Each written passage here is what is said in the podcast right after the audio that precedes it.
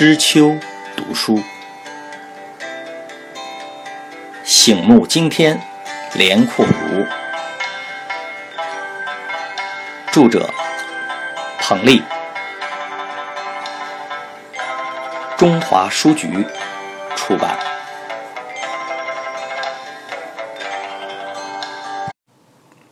十五，烟台受骗，大连受窘。正是常走江湖，携意沾水；偶上山岳，貌难遮风。烟台给十六岁的连阔如留下了深刻的印象，是因为他在那里上了一当。十六岁是人生竞技场上的一个弯道，弄不好就容易跌跤。连阔如在杨春山师傅的回春堂药店干得挺好，可三年的学徒期满，师傅却只想用人，不想付工钱。学徒是管吃管住无薪水，出了徒就不同了，干活要拿工资，这是传统。但药店老板不提钱的事儿，连阔如也不好伸手去要。可他毕竟心里不痛快，日子久了，便有了“此地不留爷，自有留爷处”的念头。其实，连阔如本有机会成为回春堂老板的金龟婿，老板要把女儿嫁给他的条件很简单。让他更名改姓，踏踏实实的入赘做杨家人，期望有一天将家产也遗赠给他。人家虽然是一片好心，也是一片苦心，但连阔如却不能领情。他年岁虽小，却懂得大丈夫纵横天下，坐不更名，行不改姓的道理，宁可自己卷铺盖走人，也绝不吃嗟来之食。天高地阔，他不信自己养活不了自己，却也历尽艰辛，并为年少无知付出了代价。连阔如开始在青岛和烟台一带摆摊儿卖药为生，有时也到县城里转转，碰碰财运。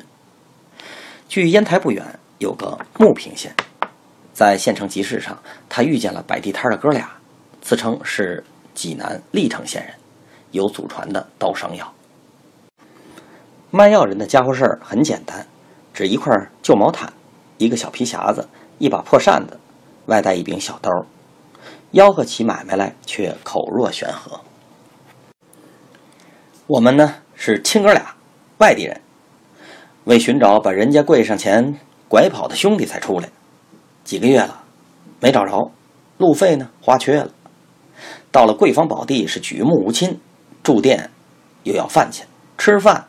也要饭钱，我得求求众位，可不是要饭，也不能白求。我家打铁为生，有祖传秘方，神效无比的刀伤药。人群当中就有人答话：“快把你那药拿出来，让我们看看。”卖药的人还继续卖关子：“当初我家可不卖这个药，药配好了呢，只为行善积德。”有谁不留神呢？把手割破了，或与人打斗，被刀砍，斧划伤了身的，到我家一说，白给一包药，抹在伤处，马上就能止住血，还能消肿止痛，好的也快。伤不重的当时封口，伤重的两三天也能封口了。到了济南，向人打听吧。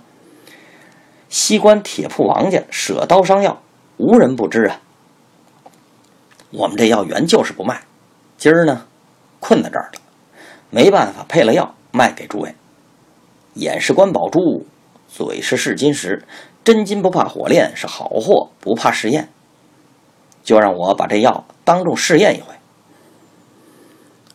大伙儿瞧好了啊，这药要是能止血，就买一包回去，一毛一包，不贵。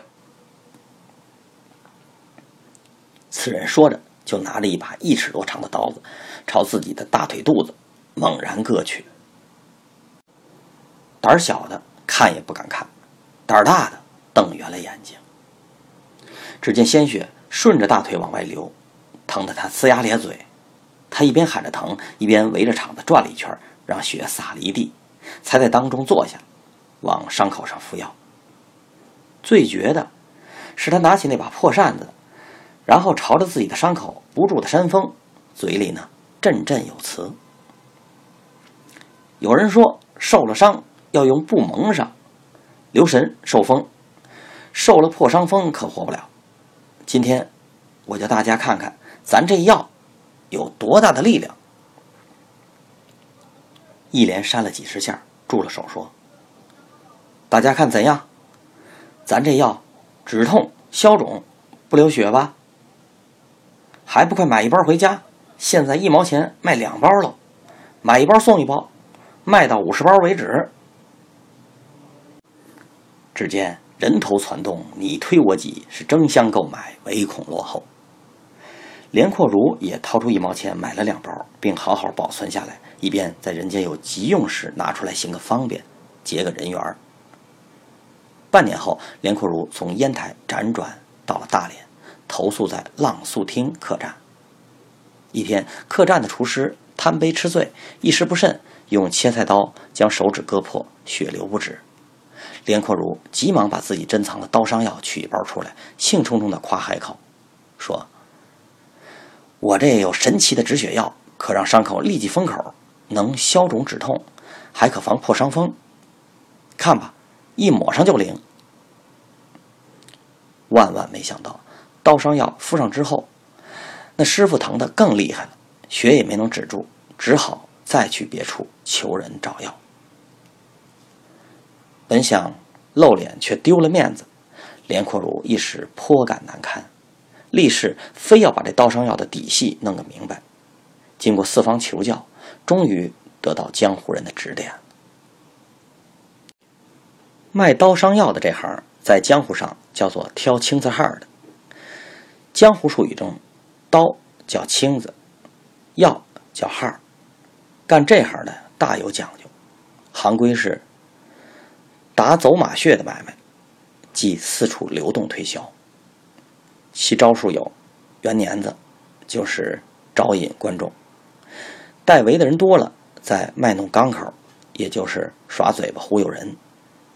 他们用大刀往腿上割肉，叫做抖落样色。凡是假事，让人看得像真的，都称为样色。药当然是假的。他们把皮割破，等血流的涌劲儿过去了，往场内一坐，全靠扇子一通猛扇，把血凝住。但坐着不敢动，一动还要流血。割肉能不疼？他们是强忍着，装作不疼罢了。受着一蒙一窘，连阔如在江湖上谨慎多了，也更加对骗人的黑幕感兴趣，更要探出其究竟。他不光不愿自己被坑，还不愿看到天下好人被无缘无故的愚弄，这为他后来冒着人身风险写文章揭露江湖内幕留下了心理依据。